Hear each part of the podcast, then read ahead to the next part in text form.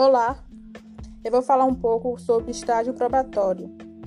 Estágio probatório é um período de tempo no qual o servidor público é avaliado pelos seus superiores. Essa avaliação ela começa justamente após a após a posse e o começo do trabalho, né? Durante o estágio probatório é é analisada a capacidade do servidor em desempenhar as atribuições do cargo e também é a sua conduta perante os colegas, chefes, órgãos e os cidadãos em geral. É importante que o funcionário público ele siga as demandas do Estado e cumpra as leis em vigor. E durante esse período, é, do estágio, do estágio probatório, o servidor ele tem o mesmo, o mesmo serviço a trabalhar normalmente. Ele tem o mesmo serviço a trabalhar normalmente e terá direitos iguais aos seus colegas. Colega esses que estão há mais tempo. O estágio probatório é regulado pela lei número 8.112 de 1990. E se o servidor tiver um desempenho considerado adequado durante o estágio probatório, ele passará a estabelecer a estabilidade em seu cargo. O tempo que ele é, é necessário para manter uma estabilidade é em três anos. E é importante saber que para manter ou ter a estabilidade, é necessário que o servidor público ele passe pela aprovação do concurso público, nomeação e posse para o cargo efetivo, das atividades e funções pelo prazo de três anos, como foi falado anteriormente. E nesse período em que terá avaliação de, de, de desempenho durante o estágio probatório um servidor ele pode sim é, perder a estabilidade. Melhor falando, ele pode sim perder o cargo é, em razão de, dos sentença transitada em julgado, processo administrativo disciplinar,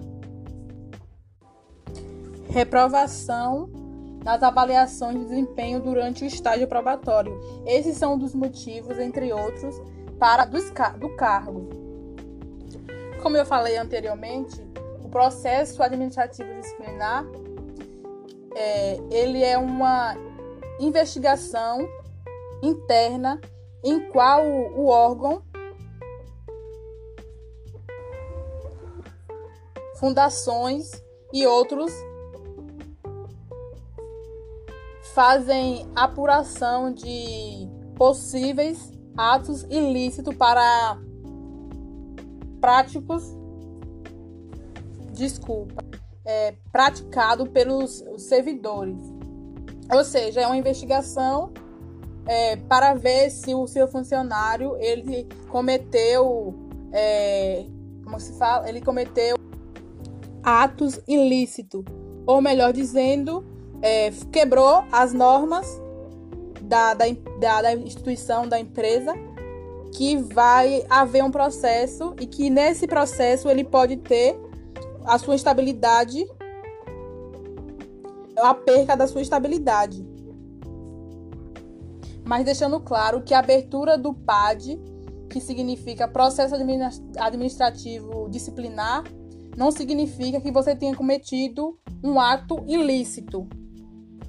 Até porque é, esse processo, o processo disciplinar muitas das vezes são utilizados como ferramenta de perseguição política ou ou assédio moral em razão de conflitos. Acontece muito. Também vou esclarecer, ou pelo menos trazer um pouco da definição entre empregado público versus servidor público, e que a gente costuma muito a confundir um com o outro é, eu vou falando sobre o empregado público.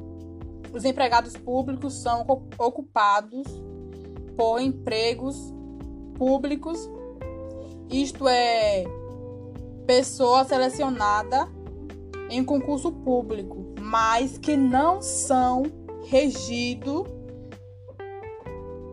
pelo regime estatutário.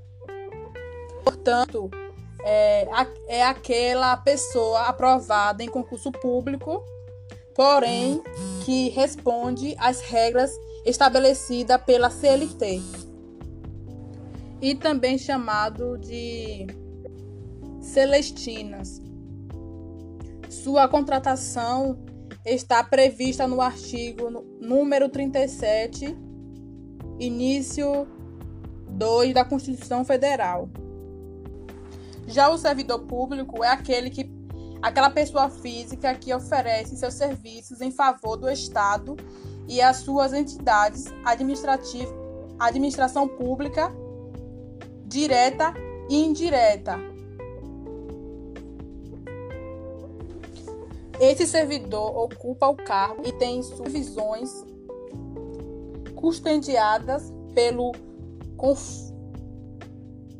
pelos cofres públicos para investir nessa carreira é preciso é, observar algumas, alguns critérios alguns critérios básicos como ser aprovado em concurso público gozar de suas, dos seus direitos políticos estar bem estar em dia com suas obrigações militares e eleitorais, ter nível de escolaridade completo com o cargo, estar apto mentalmente e fisicamente para exercer suas funções, entre outros. Esses são os principais critérios para é, ser um servidor público.